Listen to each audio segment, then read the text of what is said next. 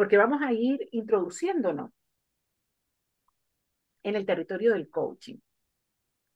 Eh, lo voy a hacer despacio eh, y le voy a pedir a Ana P., creo que es la persona que me está ayudando con el chat. Aquí estoy en el chat de contenido. Fantástico, gracias Ana P. Entonces, por favor, les pido a todos que me interrumpan, que no me dejen hablar sola. Me pueden, tienen dos formas de interrumpirme. La primera es a través del chat, pueden hacer una pregunta. Como yo no puedo tener láminas y chat al mismo tiempo, prometo comprarme una pantalla más grande para el próximo, para el próximo programa, para la próxima conferencia. Pero por ahora no puedo tener las dos cosas. Entonces, eh, me va a interrumpir y me va a decir, hay una pregunta en el chat. Y la otra es que levanten la mano, yo sí veo las manitos, y entonces usted abre su micrófono y me pregunta. Tal como les hice cuando estábamos en los tres primeros días, me reservo el derecho de no responder todas las preguntas porque hay momentos en los cuales la respuesta viene pues tres minutos más adelante o viene mm, dos meses más adelante. Y entonces les voy a, los voy a tener que dejar con la pregunta. Pero usted no deje de preguntar, no deje de, em, o sea, no se quede con las cosas por dentro. Muy bien. Chan, chan. Vamos entonces a empezar a meternos en el territorio del coach. Déjenme hacer un poquito de historia. Entonces vamos con la siguiente lámina, por favor. Lo primera, la primera pregunta es de dónde viene el término coach. Fíjense que nosotros durante mucho tiempo pensamos que el coaching había nacido en el territorio de los deportes. Y hace poco tiempo atrás, no más de unos seis años, em, a través de una persona conocida de Rafael, etc., eh, nos contó el cuento de que en la Universidad de Cambridge o Cambridge, se pronuncia de las dos formas, eh, en 1890 tenían el término coach para un tipo particular de profesor que aceleraba a aquellos alumnos que se atrasaban. Es muy lindo porque utilizaban la imagen del un coach es un carro, eh, como el que está en la fotografía, eh, al que le, le, suman unos caballos y sirve de medio de transporte. Entonces, este profesor coach tomaba a los alumnos que se quedaban atrás y los ayudaba a avanzar. Entonces, el, término coaching nace muy vinculado al aprendizaje desde el comienzo de los tiempos. Luego, por supuesto, en los deportes aparece la figura del coach, ya estamos hablando del siglo XX, eh, y el coach es esa persona que permite que un equipo logre desempeños muy eh, sobresalientes o permite que un atleta eh, eleve sus, sus marcas eh, y a través de enseñarlo con ciertas técnicas, con motivarlo, etc. Más o menos en los años 60, 70, las empresas empezaron a prestar atención a lo que los coaches hacían en el dominio de los deportes y empezaron a llevar coaches a los equipos para que les dijeran cuáles eran las técnicas que utilizaban con los equipos de fútbol, los equipos de básquet, sobre todo en los Estados Unidos, los, coaches de los equipos de básquet iban mucho a las grandes empresas a contar sus, técnicas. Y entonces empezaron a darse cuenta que el coaching podía ser una técnica que acelerara eh, el nivel de desempeño o que enseñara a los, a los equipos a mejorar su performance. Perdón, hay alguien que tiene el micrófono abierto y eso va a significar un problema en un ratito. Em, pero luego empezamos a vincular más, eh, y esto ocurrió más o menos en los 80, 80, 90, se empezó a vincular más el, el trabajo de los coaches con la necesidad humana de un aprendizaje diferencial de dar saltos en el desempeño ya no vinculado con estrictamente el trabajo o los deportes, sino la vida.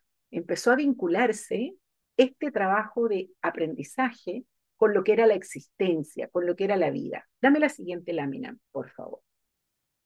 Y entonces empezamos eh, a darnos cuenta que los seres humanos operamos en umbrales posibles de comportamiento. Y esta ANAP, umbrales posibles de comportamiento. Es decir, yo tengo como unos límites en donde mi acción se desenvuelve y no logro pasar más allá de ese límite. Y frente a algunos problemas, me doy cuenta que aunque quiero, lo más que quiero es superar ese límite, no lo logro pasar.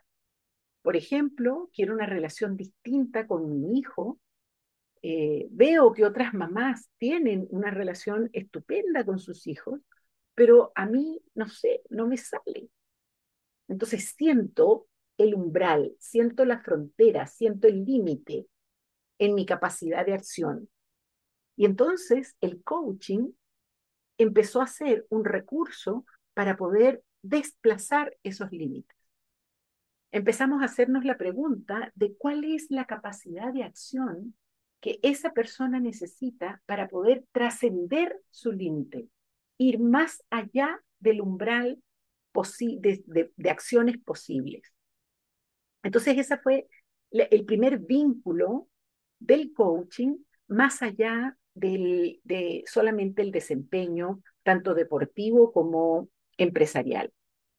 Además, todo este movimiento que ocurrió en los 80 eh, calzó con la emergencia del giro lingüístico, de, empezar a, mirar el lenguaje como generativo. Eh, y entonces hubo una especie de enlace entre este tipo de coaching y movimientos filosóficos importantes y la emergencia de una nueva ontología. Paola, ontología, forma de mirar el mundo. Entonces tenemos una forma de mirar metafísica, que ve el mundo como inmutable, que busca las esencias, que encuentra las verdades, y tenemos una ontología emergente que se conecta con el carácter transformador y evolutivo y dinámico de los seres que somos los seres humanos, y el lenguaje como uno de, los, de, los, de las grandes herramientas de construcción del mundo en el que vivimos. La siguiente lámina, por favor. Entonces, en el modelo SAR, que se los presentamos la semana pasada, donde opera el coaching, el coaching opera fundamentalmente en aprendizaje de segundo orden y aprendizaje transformacional. Es decir, la materia prima con la que trabajamos los coaches es con el cambio del observador y con el cambio profundo del observador que ocurre a través del aprendizaje transformacional. Y luego, particularmente en el coaching empresarial, también trabajamos con los sistemas. Es decir, estamos no solamente transformando el observador, sino que estamos transformando el sistema en el que una persona o un equipo opera. Te voy a pedir que vayas, no sé si es Alex o Yanni, Dímelo. Bien, anda un momentito la lámina 29. Vamos a ver si estamos bien con los números. Este, exactamente. Eh, porque en, esta, en esta pequeña referencia histórica que le estoy diciendo, eh, quiero contarles que el coaching ontológico es una disciplina muy, muy joven, pues estamos hablando de los 80. Eh, no estamos hablando de más de 40 años, y hay una tremenda, enorme diversificación en tipos de coaching. Hay life coaching, executive coaching, eh, he visto coaching dermatológico, coaching tanatológico, eh, coaching IPNL, coaching, en fin, you name it. O sea, hay muchísimas, muchísimas formas de hacer coaching. El coaching ontológico es un tipo de coaching particular que profundiza en, la condición humana, especialmente desde las propuestas, los principios de la ontología del lenguaje como parte de esta ontología emergente. Regresa, por favor, a la 28. Muy bien. Entonces, sigo un poquito conectando con la historia. O sea, estamos hablando de los 80, los 90. Em, no sé si se han dado cuenta que existen dos Newfield, levanten la mano los que saben eso, solamente para ver. Ah, mira, un gentío. Muy bien. perfecto. Claro, porque todos hacen su zapping, ¿verdad? Antes de meterse acá. Bueno, muchas gracias por haber confiado en esta escuela, eh, pero es importante que conozcan la historia. Eh, The Newfield Group fue una empresa que funcionó en los Estados Unidos donde estaban Julio Olaya y Rafael Echeverría juntos. Y ellos hicieron más o menos unos 10 programas de formación de coaches. Estoy hablando de finales de los 80, comienzo de los 90. Eh, en el año 95, eh, Julio Laya y Rafael Echeverría toman la decisión de separarse. en buena hora se separaron en muy buenos términos. Y los dos tomaron la decisión de seguir llamándose Newfield, pero se pusieron un apellido distinto. Julio Laya y eh, tomó la decisión de llamarse Newfield Network y nosotros, en ese momento, yo me, o sea, fundamos con Rafael Newfield Consulting. Nuestra idea, cuando, cuando iniciamos, que fue en el año 96, imagínense, hace ya una buena cantidad de tiempo, era trabajar fundamentalmente en dos áreas, empresa y educación. Por eso nos llamamos Newfield Consulting, porque esos eran para nosotros como los grandes espacios de transformación y de evolución de la humanidad. Y por eso quisimos fundamentalmente trabajar allí. Hoy en día, pues se ha extendido bastante la cosa, pero esa fue como la historia. Eh, Carolina, yo no sabía que habían dos escuelas. ok, muy bien. Bueno, espero que estés en la que te gusta. Eh, a mí me gusta esta, debo confesar. Siempre me preguntan cuál es la diferencia. Yo digo, a mí me gusta hablar de la que nosotros dirigimos. No me gusta hablar de lo que no conozco. Eh, a pesar de que tengo gente muy conocida a la que respeto y quiero mucho en el espacio de Newfield Muy bien. Desde el comienzo de los tiempos con Rafael, Mm, quisimos desarrollar estas cinco áreas que están allí.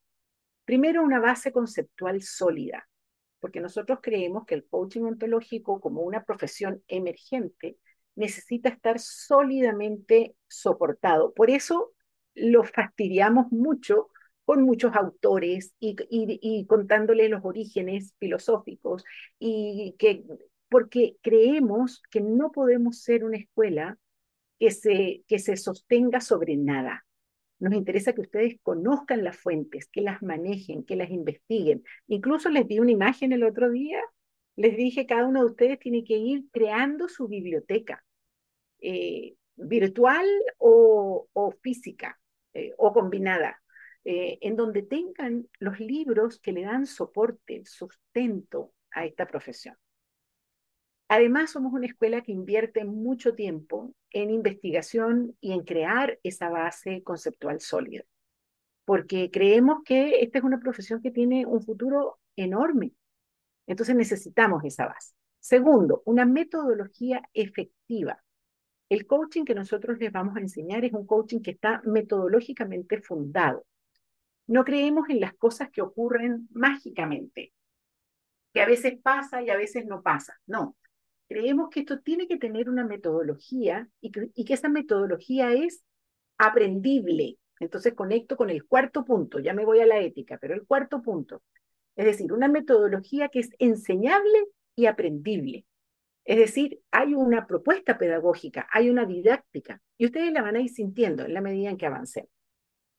Luego, creemos mucho en la ética, se los hemos dicho varias veces, Sandra lo decía hoy en la mañana otra vez, estamos siempre insistiendo en la ética profesional. Ya le vamos a sacar jugo a esto. Y por último, una institucionalidad que le dé soporte en el tiempo.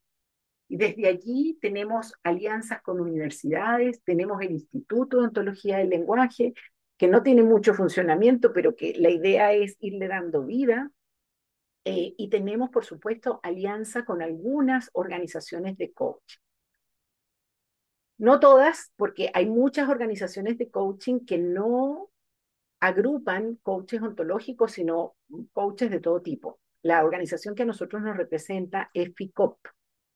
Tenemos una relación con la ICF, pero es un poquito más lejana, sobre todo porque la ICF eh, produce un tipo de coaching, estimula un tipo de coaching que es distinto al coaching que nosotros eh, enseñamos y promovemos. Scarlett, abra su micrófono. ¿Cómo está?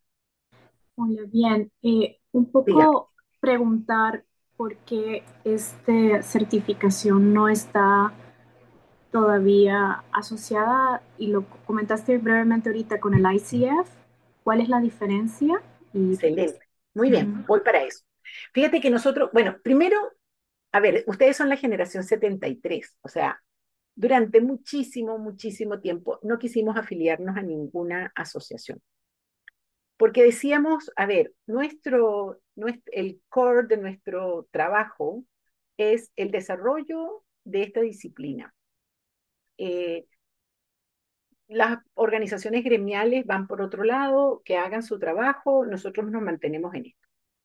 Pero surgió algunas iniciativas de organizar a los coaches ontológicos. Y entonces nos vinculamos a FICOP. FICOP es una organización chiquita, no, tiene muchos asociados, eh, pero tiene la ventaja que asocia coaches ontológicos, que es un tipo especial de coach. Luego, con la ICF, durante mucho tiempo tomamos la decisión de no meternos porque el tipo de coaching que ellos promueven es un coaching distinto en algún momento le voy a pedir a Claudia González, que está por allí. Claudia, saluda. Ahí está. Muy bien. Claudia es la persona que está a cargo del vínculo con la ICF. Eh, la, ICF es la International Coaching Federation eh, y ellos hacen un coaching que es distinto al nuestro. Con todo, nos damos cuenta que a nuestros alumnos les es importante la certificación en la ICF y por eso estamos avanzando poco a poco. Pero te digo, no es un camino fácil, porque de partida el coaching que ellos hacen es un coaching de 45 minutos, que no, que no, que no hace interpretaciones, eh, que genera, que tiene una estructura con un nivel de rigidez bastante diferente. Incluso filosóficamente tenemos diferente. Pero con todo, Scarlett, reconocemos que es algo importante y por eso Claudia está a cargo del proyecto de vinculación con la ICF. ¿Ok? ¿Te respondí? Excelente. Muy bien, vamos a la siguiente lámina, por favor. Eh, perdón, esa ya la trabajamos. La siguiente. Entonces, ¿qué hace un coach ontológico? Eh, y, vamos viendo cuál es la diferencia, cómo distinguimos un coaching ontológico de otros coaches. Nosotros decimos que en principio un coach ontológico identifica obstáculos que, acuérdense que trabajamos, o sea, los seres humanos vivimos en umbrales posibles de comportamiento. Yo quiero atravesar ese umbral, pero hay un obstáculo que me impide expandir mi capacidad de acción. Entonces los coaches lo que hacemos es distinguir cuáles son esos obstáculos que me impiden amplificar mi capacidad de acción y entonces los destrabamos. Mostramos ese obstáculo y generamos una competencia genérica o conversacional que disuelve ese obstáculo y en consecuencia amplía mi capacidad de acción. Entonces, por ejemplo, la compañera que decía, tengo dificultad para decir que no, ese es un obstáculo que impide que yo atraviese un umbral, me estoy dando contra una pared. ¿Por qué? Porque tengo dificultad para decir que no. Entonces, ¿qué es lo que yo hago como coach? Investigo qué es lo que está pasando allí, qué, tipo de aprendizaje hubo allí, lo trabajamos juntos con, con mi coachee y generamos las competencias, repito, genéricas y conversacionales que le permiten tener una capacidad de acción, con lo cual expando el umbral posible de acciones con esa persona. Dame la siguiente, por favor. A mí esta reconstrucción me gusta mucho porque muestra un poco lo que es el coaching de una manera bastante diferente. Esto es lo que un coachee tendería a decir cuando pide un coaching. Por supuesto, nadie dice exactamente lo que está escrito allí, pero a mí me gusta porque muestra un juego de declaraciones que revelan lo que es el coaching. Vamos viéndola parte por parte. Primera declaración. Tengo un problema. Esa es, la, esa es la puerta de entrada de cualquier interacción de coaching. Si usted no tiene una persona que está diciendo tengo un problema, no puede hacer coaching. A ustedes los van a contratar en las empresas. Un, jefe le va a decir, por favor, ayúdame con Martín, porque me tiene hasta acá. No logro que supere tales y cuales dificultades. Entonces yo voy con Martín y le digo, mira, yo soy tu coach, voy a trabajar contigo. Y Martín dice, oh, qué raro, porque yo estoy muy bien yo no tengo ningún problema. Entonces no puedo hacer coaching con Martín así de sencillo. Puedo hacer otras cosas. Puedo mostrarle una evaluación de clima, eh, puedo mostrarle su última evaluación de desempeño, puedo tener conversaciones ontológicas, pero no puedo hacer coaching hasta que Martín genuinamente diga, tengo un problema. ¿Qué pasó, Carolina Molina? Cuéntame tus conversaciones privadas. Tienes que abrir tu micrófono. Tan evidente, tan evidente soy. Sí, señora. Un poquito. Eh, y no podríamos decir en este caso que el, que el, problema no sea de Martín, sino sea el que, el que te contrató para trabajar con Martín. Pues capaz que tenga que hacerle coaching al que me contrató, pero no a Martín, porque mientras Martín no reconozca que tiene un problema, no puedo. No puedo. Y esto es muy interesante porque tiene que ver con la ética, Carolina. Yo no puedo trabajar con alguien que no quiere trabajar. ¿Me entiende? Sí, perfectamente. El coaching no es una interacción que se imponga. Nunca, nunca, jamás, never, never. Nunca. O sea, yo no puedo imponerle a nadie el que sea coachí. El coachí siempre entra de manera voluntaria y ejerciendo su autonomía a la interacción de coach. Entonces, ¿qué es lo que tú tienes que trabajar, Carolina? Tú tienes que generar el ambiente, mostrarle a esa persona los problemas que está viviendo porque seguramente si el jefe me lo contrató porque me contrató porque Martín lo tiene hasta acá, pues algún problema tiene que tener Martín, ¿verdad? Yo tengo que mostrar eso hasta que Martín observe que tiene un problema. Pero eso no es coaching. Ok. ¿Lo ves? Sí, sí, sí. Solamente entras en la interacción de coaching cuando tu adorable Martín acepte que tiene un problema. ¿Ok? Ok. Muy bien, gracias, querida. Segunda declaración. Segunda declaración. No sé cómo resolverlo. Fíjate qué interesante. Tengo un problema, pero no sé cómo resolverlo. ¿Qué, ¿Qué significa eso? Tengo un problema, pero estoy chocando contra mi umbral de comportamiento posible. Es decir, el problema me supera. No tengo repertorios de acción que me permita resolver ese problema. Interesante. Porque además conecta con la declaración de no sé, que es la madre de todas las innovaciones y de todos los cambios. Luego, siguiente juego, dice, dado que tú eres un coach y tienes distinciones y competencias que yo no tengo, y esto es muy interesante, uno de los problemas que tenemos con la ICF y con otras organizaciones de coaching, es que no hay un reconocimiento de que los seres humanos somos diferentes. Tenemos competencias y distinciones distintas. Y es por la diferencia que yo te puedo ayudar. Porque si los dos vemos las mismas cosas, sentimos las mismas cosas, no te puedo dar un punto de vista distinto.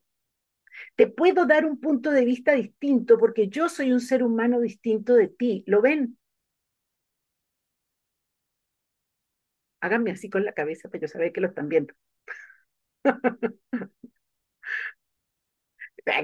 en lo digital es muy distinto porque les veo las caras a muchos, o sea, no sé si a todos, pero sí a muchos. Ok. Entonces, porque somos distintos, es que yo puedo entregarte un punto de vista diferente. Entonces, hay, en esa frase hay esa aceptación. Y ahora, te pido que me muestres. Adro, ¿te parece que termine y luego te escucho? o es urgente? Ok, te pido que me muestres lo que no soy capaz de percibir. Y aquí hay otra, otro, otra aceptación de que mi capacidad perceptiva tiene límites. Yo no lo veo todo. Los seres humanos no tenemos acceso a la verdad, a las cosas tal como son. Solo tenemos interpretación. Entonces ayúdame, ayúdame a percibir lo que no puedo percibir. Y la última frase tal vez es la más importante. Ayúdame a tomar las acciones que hoy no puedo. Nuevamente, umbral de comportamiento posible. Las acciones que tú me indicas que me podrían resolver el problema están fuera de mi umbral. Ayúdame a mover ese umbral para que esa capacidad de acción pueda estar conmigo. Ok, Adro, dale. Bien, Alicia, muchas, muchas gracias. A ver, en, en mi caso, que vengo haciendo consultoría hace muchos años y además manejo la parte comercial, de dos empresas y me funciona muy bien el ir con casos de éxito a los clientes, un hecho concreto, un hecho empírico. Y a medida que me meto en coaching, sé que voy a estar como, hasta que me vaya como eh, creciendo, chocando mucho, ¿no? Entre el, el, el agro consultor y ojalá el, el agro coach a futuro, ¿no? Entonces, mi pregunta, eh, si por ejemplo un coach, claro, como son, son como un poco contrapuestos, porque por lo que entiendo, por lo que estamos viendo, eh, el coach no puede afirmar. El coach pregunta, indaga y destraba, ¿verdad? Tal cual. Entonces, mi pregunta en concreto es, eh, si mi coach me pregunta a mí, ¿cómo has hecho tú para tal cosa? ¿Yo le puedo responder o, o tengo que salir de ese lugar? A ver, bueno, tú, no sé si, ¿qué edad tienes tú, Adro? 47. Ah, no eres tan chiquito, sin vergüenza, estás grande. Ok. A ver, Adro, cuando fuiste chiquito, chiquito, ¿te enseñaron teoría de conjuntos en la escuela? Sí, claro. Ya, perfecto. Bueno, no, está tan claro. Hay gente que hoy en día no se enseña mucho la teoría de conjuntos. En mi época se enseñaba, hace mucho tiempo. En la mía también.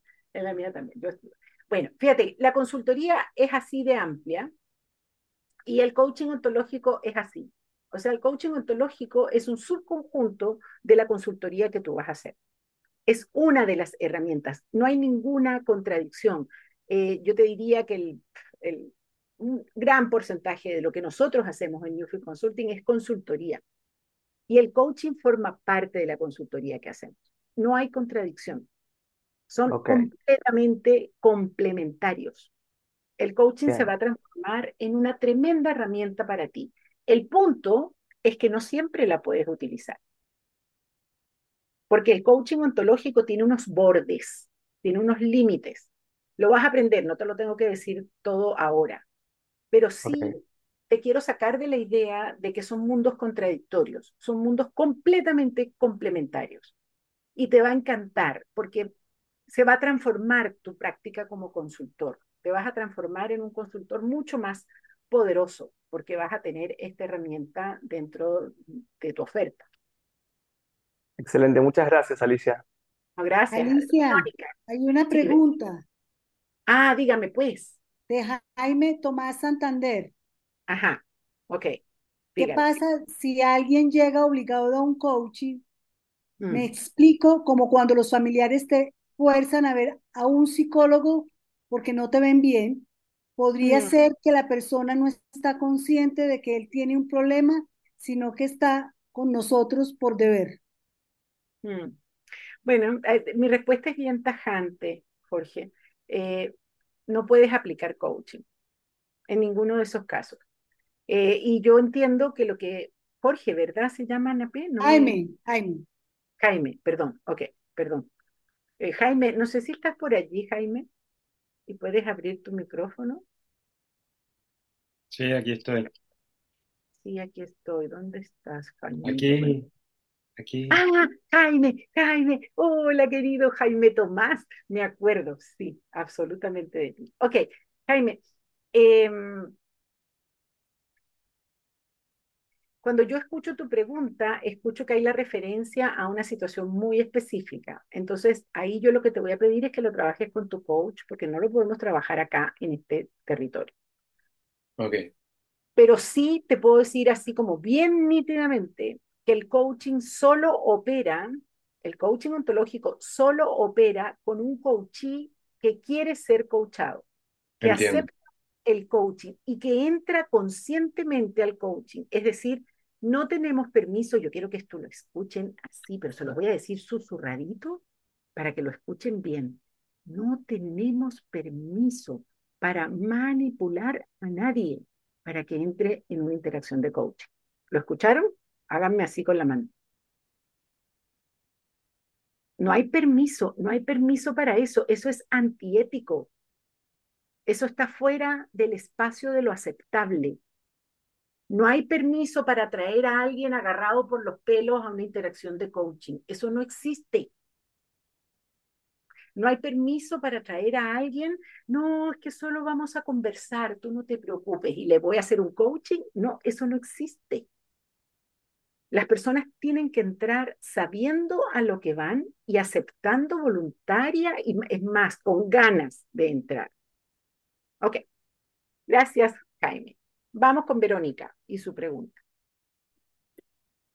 Gracias, Alicia. Yo eh, en esta parte de declaraciones hay una que como me da miedo, me preocupa, y es la que dice que nosotros vamos a acompañar desde las competencias que yo tengo y mostrar lo que el coachino es capaz de percibir, ¿no? Y me mm. preocupa porque cómo sé que lo que vas a mostrar que no es capaz de percibir y, y yo sí es lo correcto, ¿no? porque yo también voy a dar desde mis límites y quizás desde mis límites yo voy a guiar algo que no es adecuado. Entonces eso... Muy bien, muy bien, muy bien. Me encanta, me encanta tu miedo. Voy a insistirle a la gente de logística que no le baje la mano a las personas porque se me mueven en, el, en, en la cuadrícula y dejo de verlos. Ahora ya te estoy viendo otra vez, pero me, me distraigo ubicando a la persona y dejo de escuchar. Entonces le pido por favor a la gente de logística que no le baje la mano a las personas hasta que yo termine de hablar con ellos. Muchas gracias. Ok, Verónica.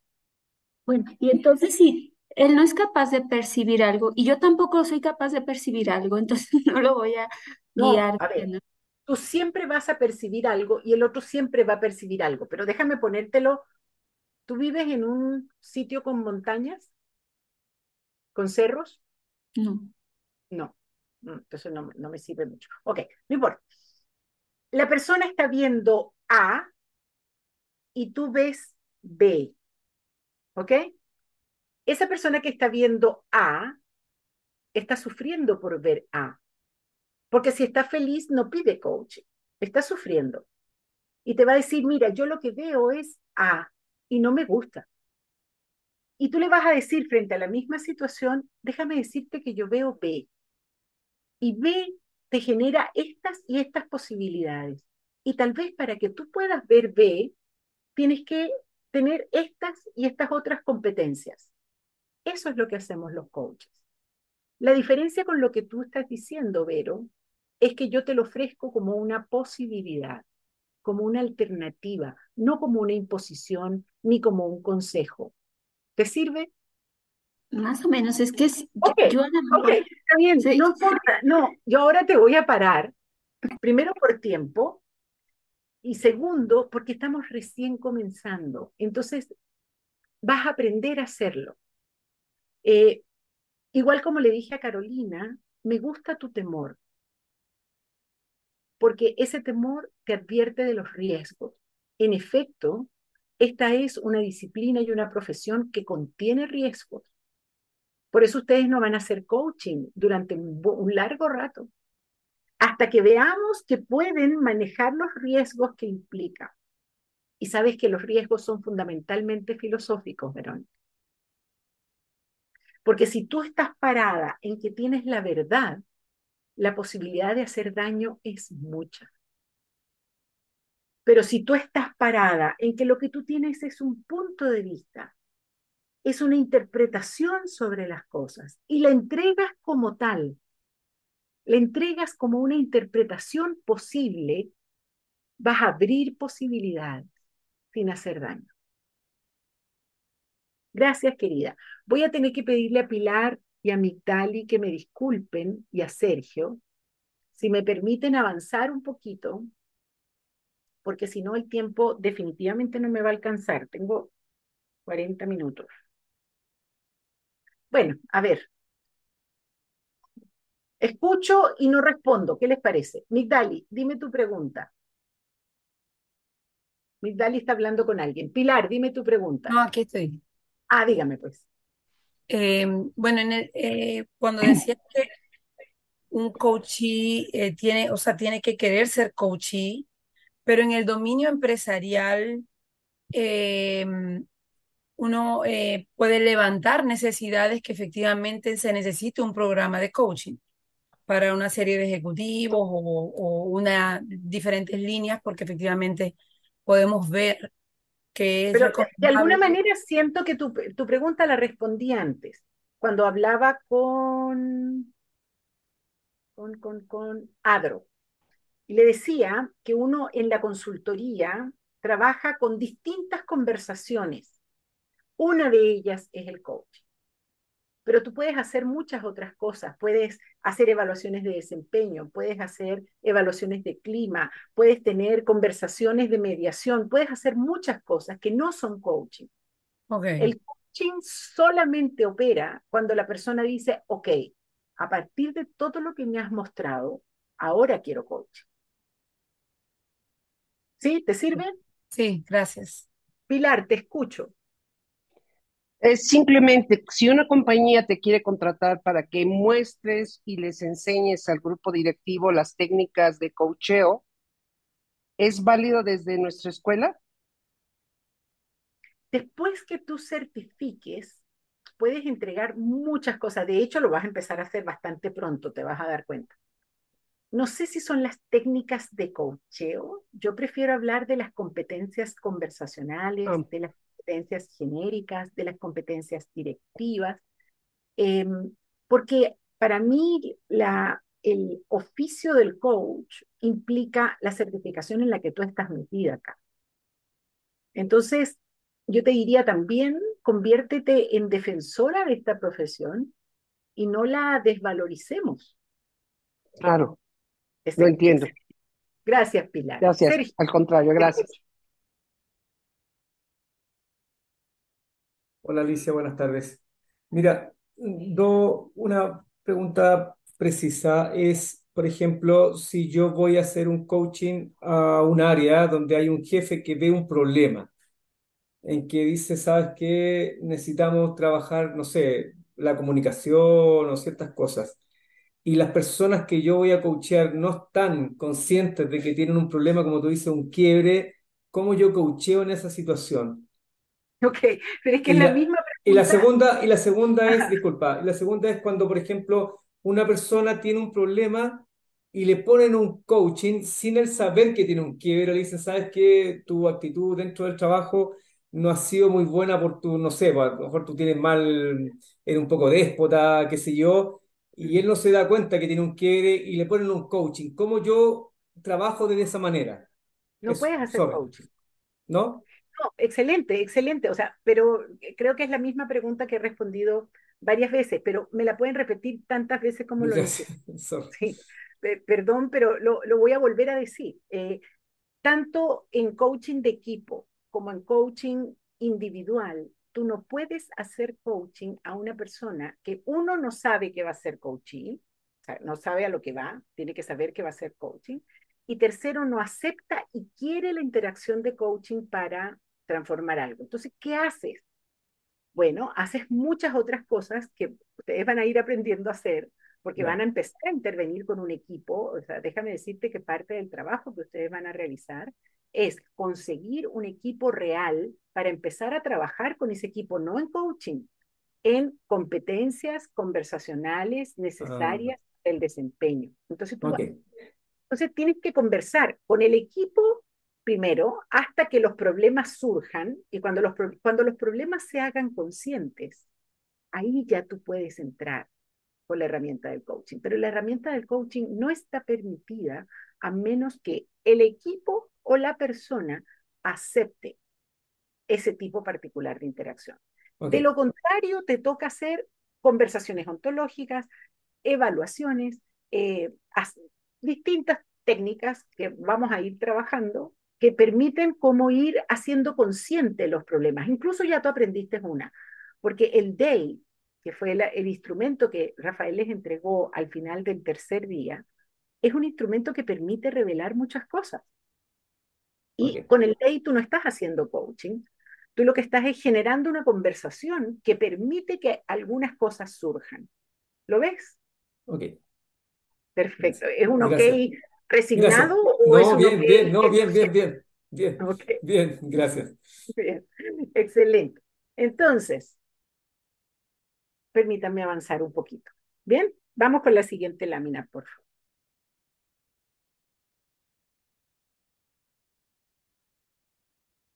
¿Cuál es el punto de inicio de una interacción de coaching? El punto de inicio es un quiebre. ¿Qué es un quiebre? Fíjense que un quiebre es, la vida viene así, déjenme desaparecer de la vista de ustedes. La vida viene así. Ven mi mano, ¿verdad? ¿Sí? Ok. Y un quiebre es así. O así. ¿Sí? Un quiebre es la ruptura de una cierta inercia, en donde yo miro mis resultados, yo miro mis resultados y digo, no me gustan, esto no me está gustando, esto me insatisface, esto me está generando sufrimiento y rompo la inercia de la vida. Mientras ese quiebre no está declarado, no puedo hacer coaching.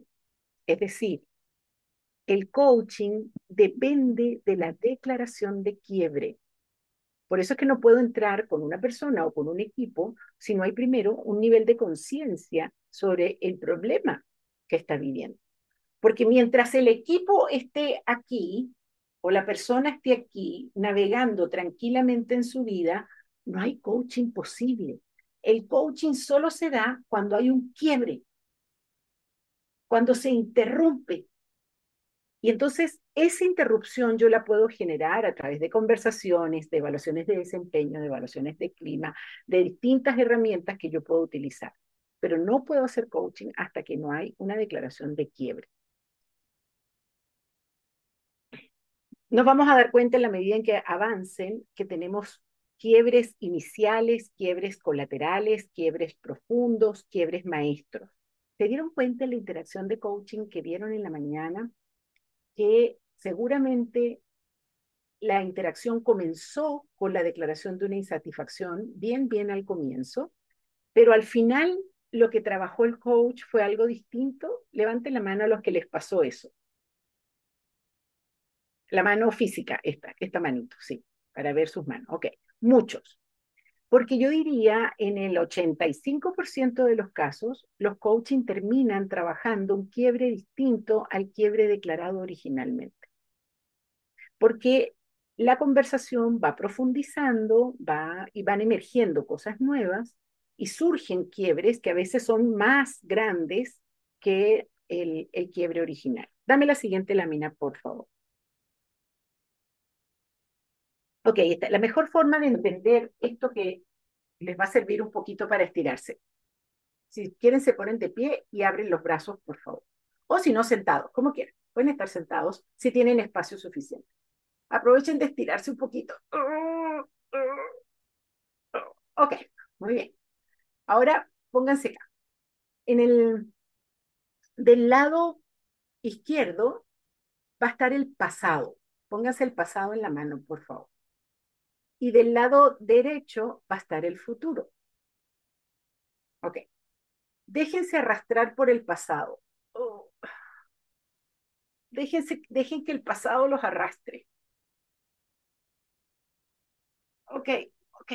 Ahora vamos hacia el futuro. Ya les dije que esto les iba a servir para estirarse. Uh, ok, ahora estén ahí entre el pasado y el futuro. Muy bien, vuelvan conmigo. Eso es lo que llamamos la dialéctica del alma humana. Resulta que los seres humanos vivimos en una tensión permanente entre quienes hemos sido, vale decir nuestro pasado, y quienes queremos llegar a ser, vale decir nuestro futuro. Entonces, cada vez que hablemos con una persona, estamos hablando con una persona en el presente que está declarando su quiebre, pero ese quiebre que está declarando en el presente tiene que ver con el pasado, tiene un amarre importante con el pasado, y al mismo tiempo, en esa misma persona habitan déjenme decirlo distinto, en el mismo cuerpo, por eso me gusta esa imagen de esa niña así como dividida en, en tres partes.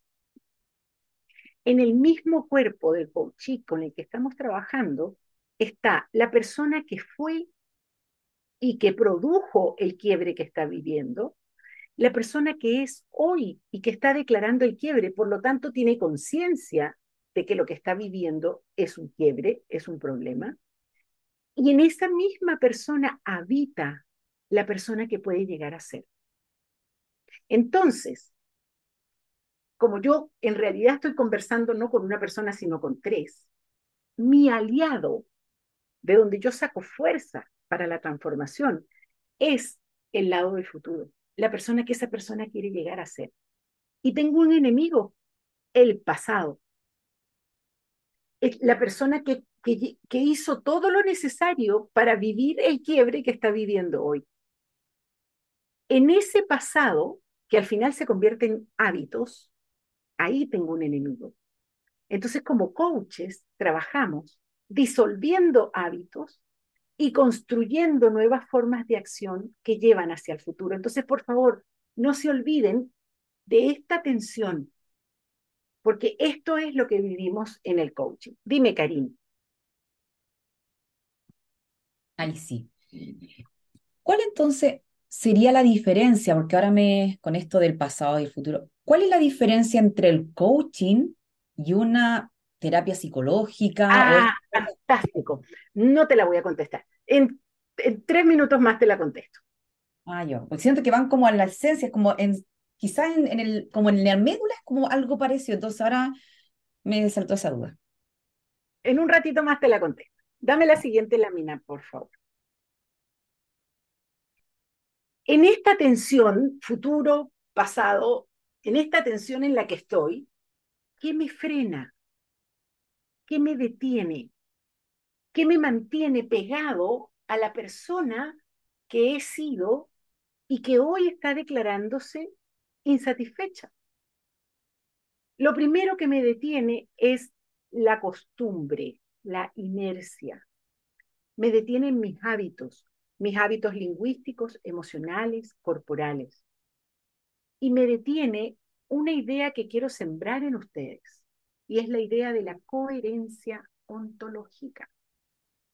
Cada uno de nosotros es el resultado del juego de los tres dominios del observador, que son cuáles, a ver, pónganmelos en el chat, por favor, cuáles son los tres dominios del observador.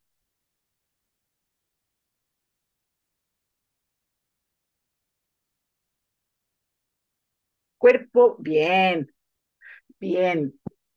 Ya no se me vayan por otro lado. Los tres dominios del observador son cuerpo, emocionalidad y lenguaje. Fantástico. Miren, ustedes no me conocían el miércoles de la semana pasada. Me conocieron jueves, viernes, sábado y hoy sábado. Y ustedes ya tienen más o menos una idea de cómo yo soy. De hecho, pueden decir, no, Alicia es esto o Alicia es aquello. ¿Por qué? porque captaron mi coherencia ontológica. Es decir, la persona que yo soy, esta señora que está conversando con ustedes, es el resultado de la conjugación de mi lenguaje, mi corporalidad y mi emocionalidad. En la combinación de esas tres cosas, ustedes tienen el fenómeno Alicia. Cada uno de nosotros tiene su propia coherencia ontológica. Lo que hacemos los coaches es escuchar cuál es la coherencia ontológica. Eso es lo que hacemos y mostrar, mostrarla. Le decimos, mira, esta es tu coherencia ontológica, esto es lo que yo alcanzo a mirar de ti, esto es la forma como yo te escucho. Y esta, esta coherencia ontológica que tienes hoy posiblemente es la que te mantiene apegado al pasado con una dificultad grande para irte hacia el futuro. Entonces, ¿qué es lo que hacemos? Modificamos juntos, coach y coaching, la coherencia ontológica para poder generar un umbral de comportamiento distinto y, y mucho más productivo y expansivo. Dame la siguiente, por favor. Voy a profundizar en esta idea. La coherencia ontológica nos revela. Es dinámica. O sea, no es que yo, por favor, no confundan con la esencia. Acuérdense que en ontología del lenguaje no buscamos esencias. Decimos que la Alicia que yo soy hoy no es la Alicia del año pasado, no es la Alicia que tenía cuando 15 años, cuando tenía 15 años, tampoco es la Alicia del futuro, es la Alicia de hoy, la Alicia que estoy siendo hoy. Aquí, aquí estoy aliciando, siendo Alicia. Cada uno de ustedes tiene su propia coherencia ontológica y esa coherencia ontológica es dinámica. Ahora, hay cosas que se conservan más. Leandro, ¿por qué sufres? ¿Estás bien? Estoy bien, estoy bien. ¿Sí? ¿Bien? Sí, muy bien. Ok, muy bien. Entonces, eh, hay, hay núcleos de mi coherencia ontológica que se mantienen un poco más y hay partes que son muchísimo más dinámicas y cambiantes, porque en mí habitan distintas personas. Yo soy tengo distintos roles y tengo distintas coherencias, pero hay una parte de Alicia que se sostiene en el tiempo. Esa es mi coherencia ontológica y dependiendo de mi coherencia ontológica veo el mundo de cierta manera y hay cosas que puedo hacer y hay cosas que no puedo hacer desde esa coherencia ontológica. Muy bien, dame la siguiente, por favor. Una condición clave, fundamental en el coaching es, vi tu mano, Belén, ya te, ya te escucho, es la creación de un espacio emocional generativo. ¿Cómo se crea eso? A través de la conexión emocional, eh, que era una de las cosas que hablaba con... No lo estoy viendo acá. El que me, con Jorge, Jorge Ramírez con Jorge, hablábamos de la conexión emocional necesaria y fundamental en el coaching, porque yo creo una especie de burbuja de confianza, de conexión emocional, en donde le ofrezco a la persona un espacio protegido, emocionalmente rico, para poder crecer. Eh, y eso es clave, clave en el coaching. Dime, Belén. Ahí voy. Eh, no, me hiciste reflexionar mucho recién con esto de eh, la coherencia ontológica. Si no vengo entendiendo mal y diferenciando esta coherencia y todo el mundo ontológico, desde el lenguaje, el cuerpo, la emoción y distinto al metafísico, en donde no veo un ser que lo asocio a lo estático, sino el ser humano como en constante cambio, digo, quería un ejemplo de cuáles son estas cosas que de mi Belén que digo, bueno, es parte de mi coherencia ontológica quizás y las que decías recién no, no se cambian o son más estáticas, porque yo creo en ese poder de decir, bueno, todo lo que no me guste quizás lo puedo cambiar. Y me quedé arraigada ahí y dije, ¿qué serán esas más estáticas? Lindo, linda pregunta que por supuesto yo no te puedo responder porque tiene que ver contigo, pero me gusta mucho cómo lo estás pensando. Eh, y claro, sí, hay partes de mí que se mantienen en el tiempo, pero claramente yo no soy la que la que era, y gracias a Dios, cuando tenía 15 años, porque si hay alguna edad a la que yo no quisiera volver es a esa, pero yo me comparo con, ya digamos, hoy, hoy en día yo tengo 64 años, si me comparo cuando tenía 54, 44, 34, 24, eh, hay, algunas cosas que se mantienen, pero la mayor parte de las cosas han cambiado. Eh, y entonces, claro, yo, yo puedo ver que hay una coherencia, fíjate que la palabra coherencia es como una armonización, ¿sí? De los tres dominios, pero veo la dinamicidad de ese cambio. ¿Mm? Eh, es lindo porque así como ocurre en nuestra forma de ser, en nuestra forma de ser persona, eh, también ocurre con nuestro cuerpo. Tú sabes que no tenemos ni una sola de las células que teníamos cuando nacimos. O sea, todo ha ido cambiando, todo ha ido modificándose, pero se mantiene, seguimos siendo seres humanos, digamos. Entonces hay algo que se mantiene y algo que va cambiando muy, muy fuerte. La pregunta de el ti, ¿qué se ha mantenido y qué ha cambiado? Es una pregunta que solo la puedes responder tú desde la autoindagación. Pero no, me quedaba más que la idea de decir, bueno, aquello incluso que quizás vea más arraigado, puedo seguir conectándome con, bueno, será un hábito que tendré que trabajar más para cambiarlo, quizás, o me llevará un tiempo más.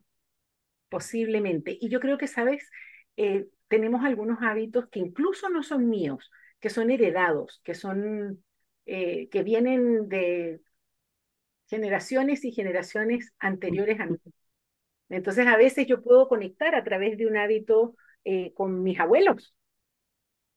Eh, nos pasa eso y es, un trabajo hermoso para, para realizar. Gracias, Belén. Muy bien. A eh, dame la siguiente lámina, por favor, porque quiero solamente mostrar cómo se, le, se le salieron los bullets Janis, pero bueno, no importa. Póngale, o sea, cada una de esas cosas tiene un, un bullet, un, un, puntito, ¿sí?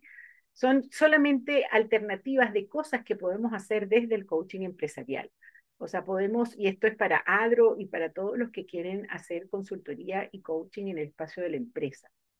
Podemos ser agentes de transformación, disolver obstáculos, resolver conflictos, articular inquietudes comunes, construir narrativas, eh, diseñar espacios de trabajo, eh, sostener, desarrollar confianza y hacernos cargo de las desconfianzas, promover la innovación y la creatividad, inaugurar al final un nuevo modo de gestión.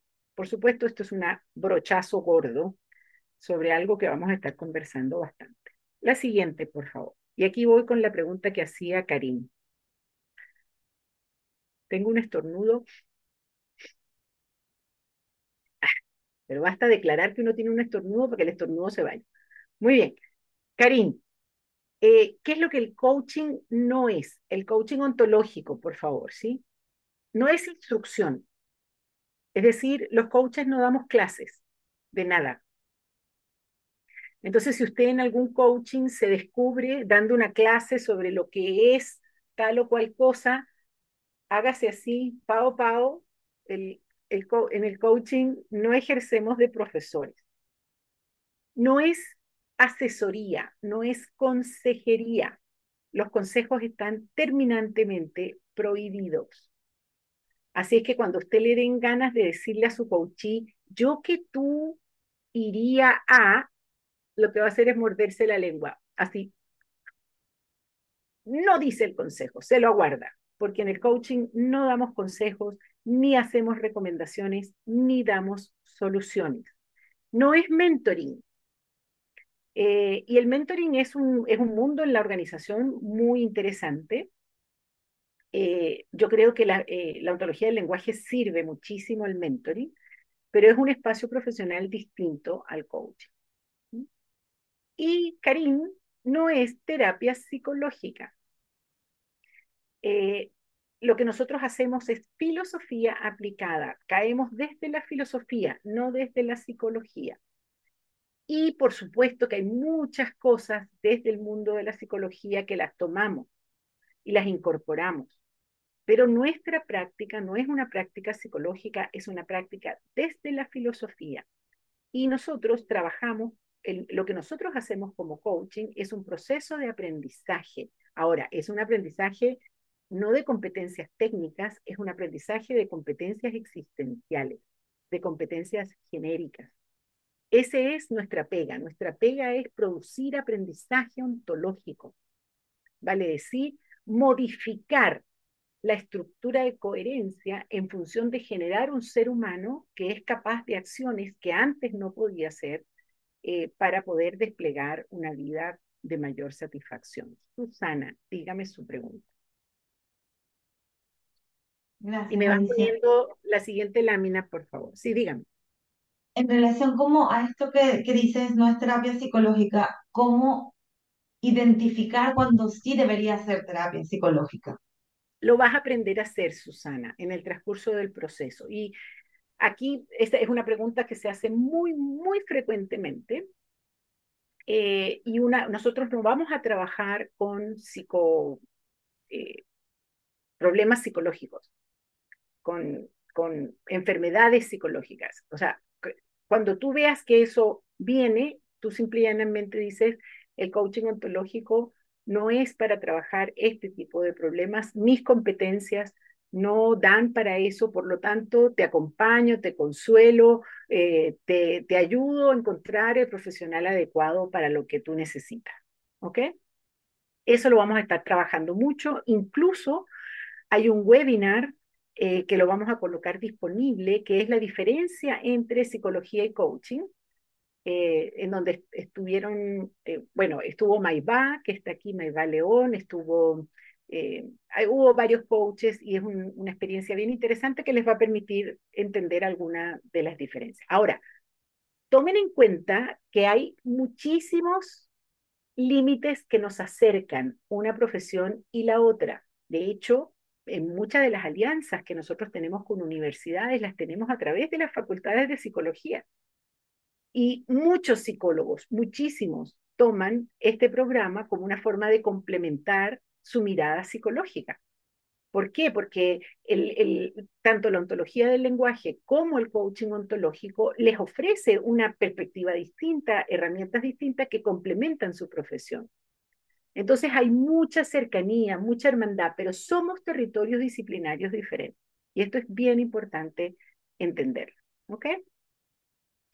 Para devenir coach ontológico es fundamental que usted atraviese la experiencia de ser coachee.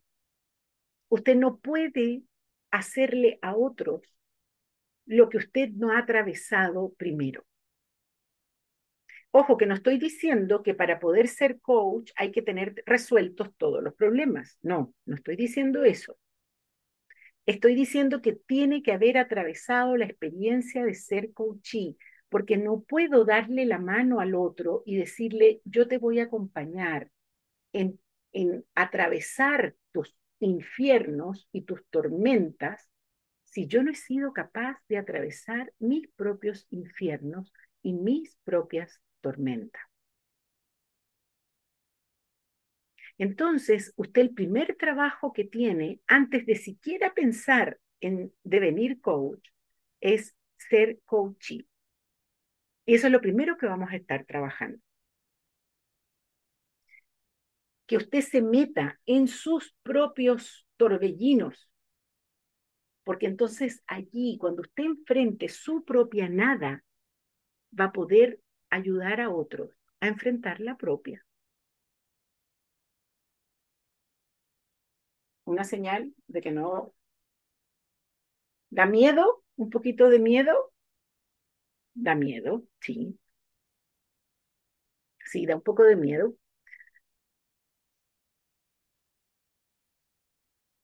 Pero allí tenemos que ser valientes. ¿Y saben lo que es un valiente? Un valiente es una persona muy asustada que no permite que su miedo lo paralice. Eso es un valiente. Entonces la invitación que yo les hago es a ser valientes y a meterse en sus habitualidades, en sus torbellinos, para que puedan ayudar a otros. Dime, Paola, te escucho. Eh, quería estar segura, eh, bueno, ahí puse, puse la pregunta. Eh, a mí me pasó mucho que tenía gente que iba al psicólogo, pero buscaban el coach un poco la ayuda laboral. Y en esa parte se encaminaba, eh, algunas personas piden que uno igual tenga un contacto con el, con el psicólogo, entonces eh, puede, perdón, mi perrito está llorando, puede que no sea recomendable, ¿cierto? A ver, no, no, te va a pasar muchas veces en tu desempeño como coach que vas a encontrar personas que están en tratamientos psicológicos y psiquiátricos. Exacto. Y la recomendación aquí inmediata es hay que ponerse en contacto con ese profesional para saber si el coaching ontológico está autorizado o no. Perfecto. Y en este caso, y en este caso, eso se lo comunicamos a nuestro coach Absolutamente. que, es necesario. Ok, ok. Ya, y, eh, y en este caso podrían, o podría ocurrir que nos digan que no es complementario o que esperemos un tiempo, que nos van a informar cuando, cuando se Así puede. es. Así es. Ya. Así es. Porque la idea es que los dos profesionales colaboren. Exacto. En función de el aprendizaje y la salud de la persona. Ok. es, eso no es para nada invadir la privacidad de la persona, ¿cierto? No, no, no, eso es completamente necesario. De hecho, ustedes antes de entrar a este programa se les pregunta si están o no en un proceso de tratamiento psicológico o psiquiátrico y en caso afirmativo necesitamos la autorización de ese profesional para poder entrar. Ok, muchas gracias. Pilar, quiero avisar que tengo 10 minutos y tengo como 10 láminas interesantes e importantes que les quiero decir. Entonces, ¿puedo escuchar las preguntas? Un segundo. Quedé pegada con una lámina anterior que decía el miedo a la nada y no, Mm. no se mencionó. Linda. Muy bien. Lo mencioné, no lo mencioné, pero estaba en una lámina todavía anterior que decía eh, cuál es uno de las, de las, de los elementos o de las, sí, de los elementos que nos, que impiden que el coachí se desplace es el miedo a la nada. A ver, te lo voy a, te lo voy a ejemplificar de una manera utilizando el cojín. Tengo el hábito de ser mamá de una cierta manera, ¿sí? Yo ya les conté que tengo hijos cuarentones, entonces nada, tengo 40 años siendo mamá de una cierta manera. Este es mi hábito, ¿ok? Este es mi hábito. Entonces yo ya duermo con mi hábito, vivo con mi hábito. Te confieso que la vida sin mi hábito es que ni me la imagino. Si tú me sacas mi hábito, este hábito que tengo así tan agarrado, ¿qué es lo que pasa? Me encuentro con la nada. Eso es la nada. Me da miedo. ¿Por qué? Porque he vivido 40 años con ese hábito. ¿Lo ves? Entonces, como coaches, nos toca ir progresivamente avanzando en la construcción de un nuevo ser que sea capaz de vivir sin ese hábito que me tiene tan, tan, tan, tan consolada y pescada. ¿Ok? Perfecto. Sin desgarros, digamos, así como... Ok, a ver. ¿Tú tienes hijos? No. No. ¿Sobrinos? Uno. Y otro, y otro camino que me enviaron hoy día a la ECO. Oh, qué rico. Felicitaciones por eso. Los sobrinos uno los ama profundamente. ¿Y sabes qué? Tú no tienes el poder de darle a esos seres que están llegando al mundo el vivir sin desgarros. Aunque quisiéramos, quisiéramos poderle dar eso a nuestros hijos, a nuestras familias, a las personas a las que queremos, quisiéramos poderles dar una vida sin desgarro. Pero tal como Heidegger nos mostró, la vida viene con desgarro, viene con dolores, viene con... No, hay, no tenemos cómo evitar eso. Este, este, ese mundo feliz no existe. Entonces, la cosa es, es cómo los vivimos y cómo nos hacemos más competentes para vivir esos procesos de una manera más efectiva, más llevadera, más plena. Gracias, Pilar. Me voy a permitir ahora parar las preguntas por un ratito para poder avanzar hasta el final en los pocos minutos que me quedan. ¿Cómo van a aprender ustedes esto? Dame la siguiente lámina, por favor. Lo primero que van a hacer es aprender la unidad del coaching. Ya lo empezaron, perdón, voy a sacar el cojín que me cayó en la pierna. Eh, dame un clic. Ustedes ya esta mañana se encontraron con la unidad. En más o menos unos dos meses más, dame otro clic, van a empezar a cortar esa unidad en partes.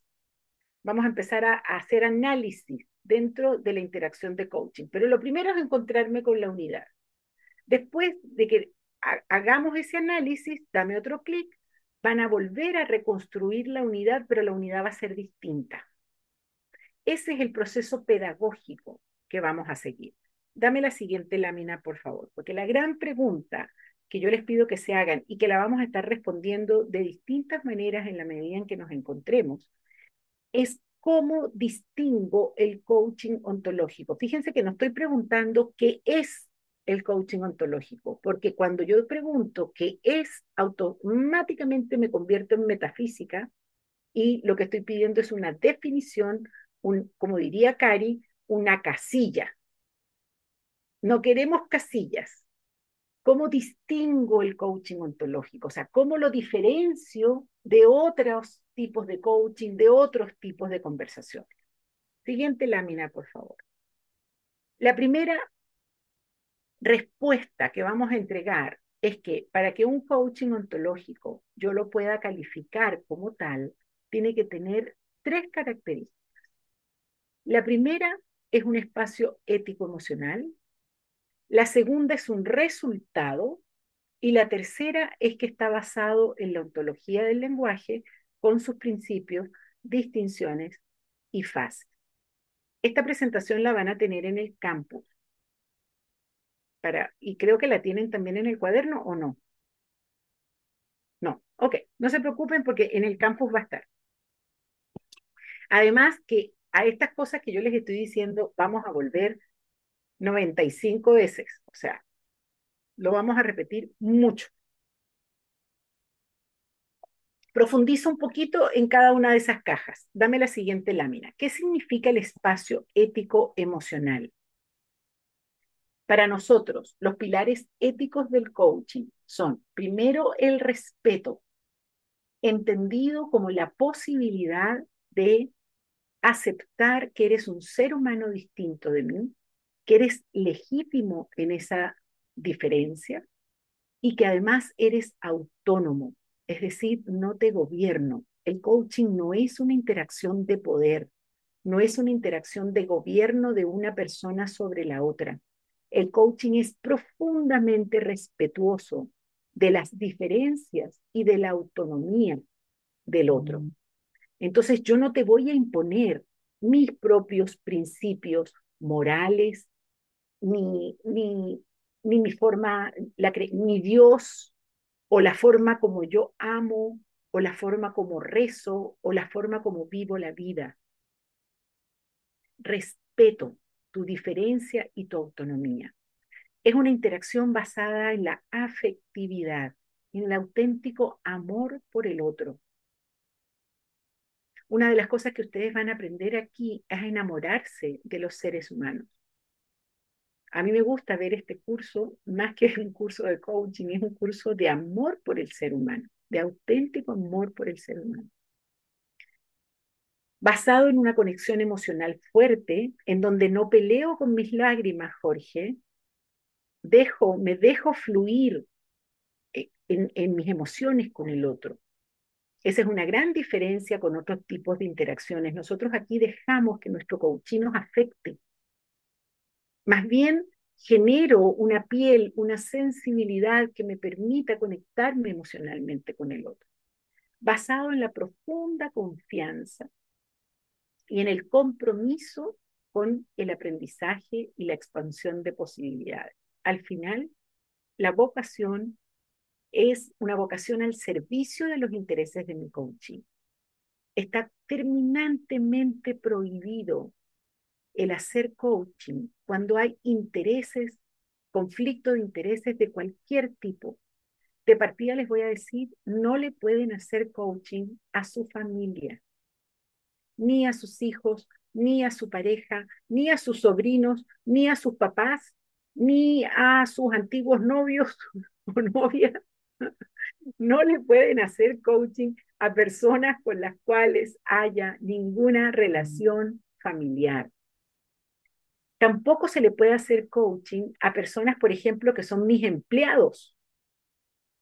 Porque si yo soy el jefe, ¿cómo, cómo, cómo, a menos que exista una relación muy particular en donde yo puedo poner en suspenso la relación jerárquica eh, y puedo entonces entrar en una, en una relación de coaching que es una relación donde no hay ejercicio del poder?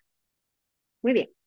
Ah, no, déjenme decirles, en esta vocación de servicio no pueden haber tampoco intereses sexuales. Yo no te puedo hacer coaching para después quererme ir a, acostarme contigo, a tener sexo contigo. No puede haber intereses comerciales. No te puedo hacer coaching para que después me compres tal o cual cosa. Entonces, intereses comerciales, sexuales, familiares o de poder no se puede hacer coaching. Esos son los límites del coaching. ¿Ok? Dame la siguiente, por favor.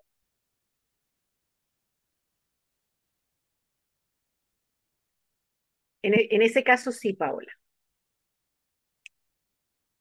Entonces dije, son tres cosas. Espacio ético emocional. Segundo elemento, valor que agregamos a través de la interacción. ¿Y cuál es el valor? En síntesis, aprendizaje de segundo orden o aprendizaje transformacional. Es decir, estoy utilizando el modelo SAR. Eso es lo que produce el coaching. Aprendizaje de segundo orden o aprendizaje transformacional. ¿Qué es lo que significa eso en la práctica? Una nueva forma de em, definir mi coherencia ontológica, un nuevo umbral de posibilidades, un nuevo punto de vista que me hace ser un nuevo observador de los fenómenos que vivo un cambio emocional o corporal, una nueva narrativa, una nueva forma de interpretar mi mundo. Y el tercer elemento, ya estoy en cero, matate un cero, ok, muy bien. La siguiente lámina, por favor. Y en esto vamos a profundizar en la siguiente lámina, si me la pueden colocar, por favor. Eso. El coaching lo vamos a dividir en estas siete fases, siete fases que no voy a describir hoy por ningún motivo, porque lo que me interesa es que ustedes aprendan primero a comerse la naranja entera, es decir, a mirar la interacción de coaching sin estas siete fases. Se las presento porque me importa que a estas alturas sepan que eso existe. Me imagino que las deben haber visto en la interacción de coaching que hicieron en la mañana, pero a partir del mes 2 más o menos del proyecto nos vamos a empezar a meter en cada una de estas fases. No se preocupen que las van a manejar para arriba y para abajo. Eh, van, a, van a recibir un perfil de competencias en donde se describe todas las competencias que están involucradas en cada una de estas fases. Entonces no quiero que por ahora se amarguen la existencia con esto. Quédense con la música que escucharon hoy en la mañana. Dame la última lámina, por favor porque lo que quiero es que tengan la sensación de que estamos recién entrando. No, esa no es. Ah, me faltó la de la agüita. Mm, qué pena. No, no era esa. Hay una en donde dice estamos entrando al agua. Pero bueno, no está, no importa. Saquen la presentación, por favor. Pero lo que quiero es entonces trabajar. Siéntense, por favor, con los pies como cuando estamos entrando a la playa ¿sí? Siéntase con los pies recién entrando al agua porque ese es el punto en el que estamos. Estamos recién entrando a la piscina del coaching. Entonces, con todas las preguntas, con toda la curiosidad que tienen, dejemos este cuento hasta aquí, sabiendo que estamos eh, comenzando un camino. Y yo espero que cuando nos volvamos a ver, que no va a ser tan lejos, eh, pues me cuenten cómo van en, en la evolución de cada una de las incompetencias sentidas y compartidas. Muchas gracias.